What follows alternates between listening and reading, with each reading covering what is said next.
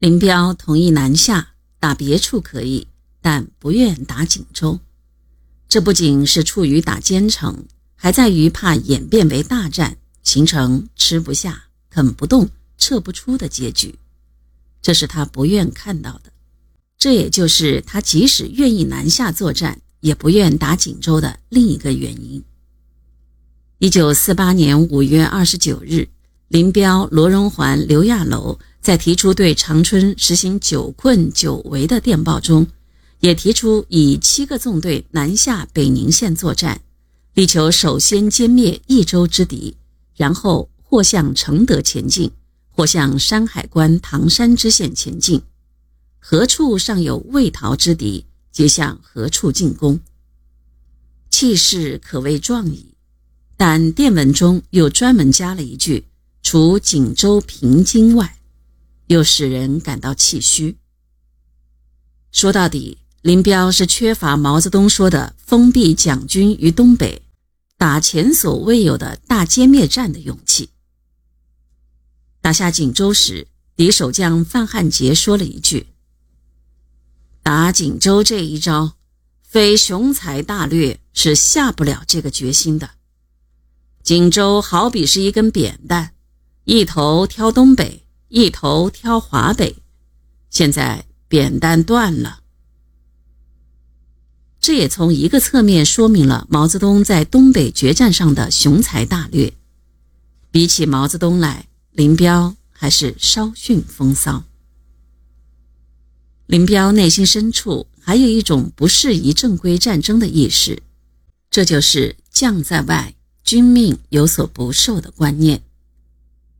如果说这种观念在古代由于通信技术落后还有正确的一面的话，在技术发达的现代则是落伍了；在游击战争和独立作战的时代是正确的话，则在近代正规战争时代，尤其是在需要全国各战略区配合协同的时候，就是错误的了。林彪自己常说。打仗时，上面一催，下面就着急，因此当下级的要掌握四快一慢的原则。你有千条计，我有老主意。不管上面怎样催，总要准备好了再打，没准备好就不打。由于这个观念的支配，他对毛泽东的话却也有置若罔闻的一面。这在大决战的时刻自然是十分有害的。解放战争进入战略进攻阶段后，毛泽东提出纠正游击习气，建立报告制度。林彪在这个问题上就曾被毛泽东批评过。一九四八年三月下旬，毛泽东在离开陕北前往西柏坡途中，打电报给林彪并东北局。批评他们已两次没有发来政策性综合报告。八月上旬，毛泽东以中央名义再次批评林彪和东北局，指出各中央局和分局前委均已严格遵照实行中央规定的报告制，唯独东北局没有实行。三、五、七月三次报告均未做，亦未声明理由。八月十五日。毛泽东第三次致电催促林彪，批评他在这件事上采取敷衍态度，在这件事上存在着一种无纪律思想。在这时，林彪才向中央写了综合报告，并作出检查。